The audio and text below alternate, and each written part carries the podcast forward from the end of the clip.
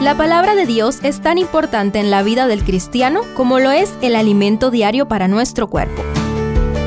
Estudia con nosotros el capítulo del día en Reavivados por su palabra. Deuteronomio 4. Parece increíble la pasión de Moisés por el pueblo de Israel. Aunque él no entrará a la tierra prometida, hace todo lo que está en sus manos para instruir al pueblo de Dios sobre el estilo de vida en Canaán. Primero, exhortación a la obediencia.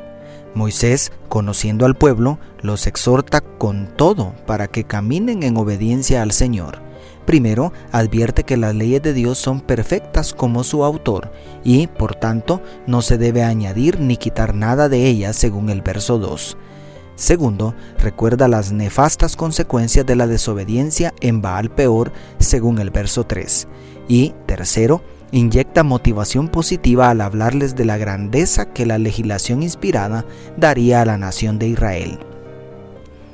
Guardadlos pues y ponedlos por obra, porque ellos son vuestra sabiduría y vuestra inteligencia ante los ojos de los pueblos, los cuales oirán todos estos estatutos y dirán, ciertamente pueblo sabio y entendido, nación grande es esta, declara el verso 6.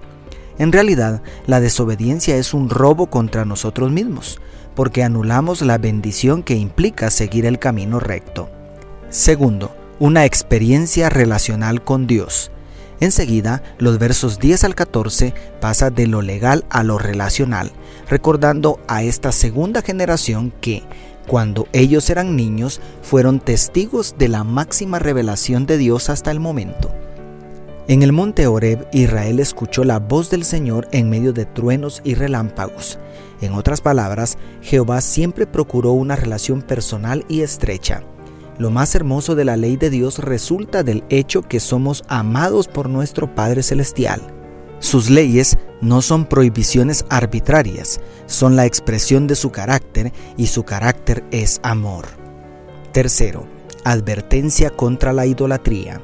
En la siguiente sección, y la más extensa, los versos 15 al 40, hace una profunda y fuertísima advertencia contra la idolatría, la cual, viéndola desde nuestro tiempo, suena a profecía, porque exactamente lo que Dios prohibió aquí fue lo que el pueblo hizo y las maldiciones pronunciadas vinieron detrás como consecuencia natural del pecado. Pocos pecados han degradado tanto a la humanidad como la idolatría porque somos transformados a la semejanza de aquello que adoramos. Cuando el ser humano se rebaja a adorar una creación de sus propias manos, no queda esperanza de alcanzar el gran potencial que Dios dejó en quienes fuimos creados a su imagen y semejanza. Y cuarto, esperanza y refugio. Es completamente lógico y natural que la obediencia a las leyes de un Dios de amor traiga bendición y, de igual manera, obedece a la ley de causa y efecto que la desobediencia acarree desgracia y muerte. Lo más sorprendente de este capítulo, lo que supera la lógica humana y las leyes naturales, es la grandiosa esperanza que nos da la inconmensurable misericordia de Dios. Cuando el texto aborda las últimas consecuencias del pecado de la idolatría, se ve interrumpido por uno de esos preciosos peros de la palabra de Dios.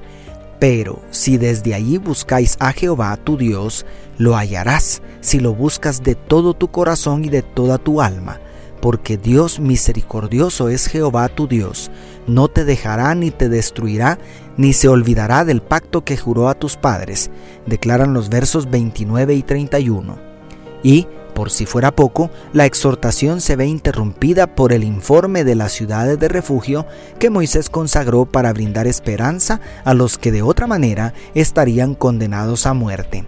Así es nuestro Dios. Sigue amándonos aunque no lo merezcamos. Sigue perdonándonos y esperando lo mejor de nosotros aunque nadie más lo haga. Su amor es el mejor antídoto contra el pecado y sus efectos.